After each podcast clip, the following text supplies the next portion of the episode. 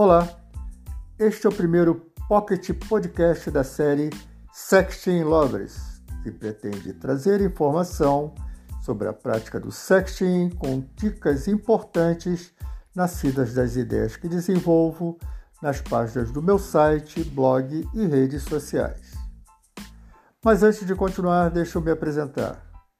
Sou Birajara Oliveira, coach comportamental e trabalho com o chamado sexting terapêutico, em treinamentos e estimulação que visa a liberação da libido feminina pela análise do seu histórico de reação ao comportamento afetivo. Fica aqui a ressalva de que não sou psicólogo ou sexólogo, os quais indico em situações de conflito emocional. Para dar prosseguimento a esta série de pequenos programas, precisamos primeiro quebrar um tabu, o da masturbação. Não importa se você está solteira, num relacionamento monogâmico ou numa torre da paixão a três. A masturbação é uma prática sadia, normal e é algo que faz parte da condição humana. Portanto, se você se pega debaixo do chuveiro com vontade de se masturbar, isso não significa que você esteja insatisfeita com a vida sexual que leva com o seu parceiro ou parceira.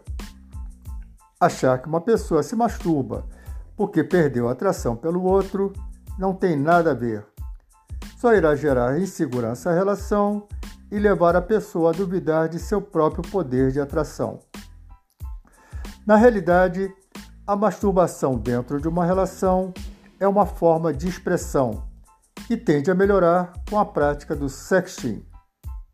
Se a masturbação acalma e relaxa a pessoa, o sexting dá vida à masturbação. Um abraço e até o próximo programa da série Sexting Lovers.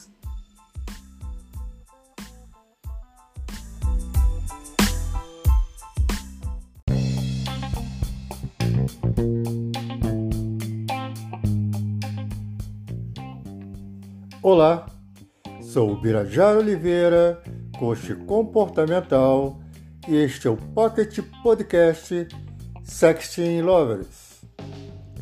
Um dos serviços à disposição das mulheres para enfrentar o novo normal causado pela quarentena é o marido de aluguel amigável, um parceiro temporário para formar uma bolha em tempos de pandemia.